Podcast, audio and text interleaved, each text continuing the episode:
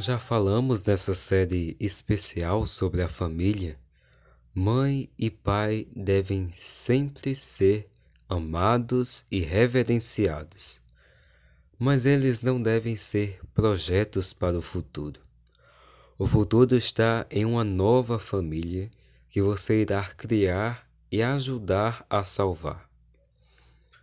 Deixe bem claro a seus pais o seu amor por eles mas esclareça também que o futuro é outro.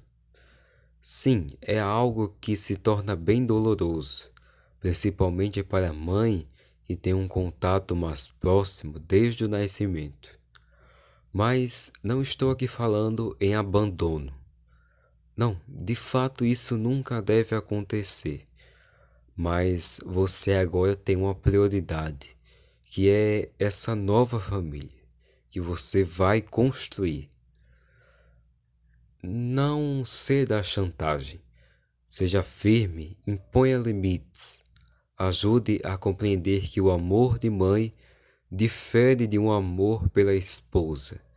E assim, respeitosamente, você vai lidando com esse conflito.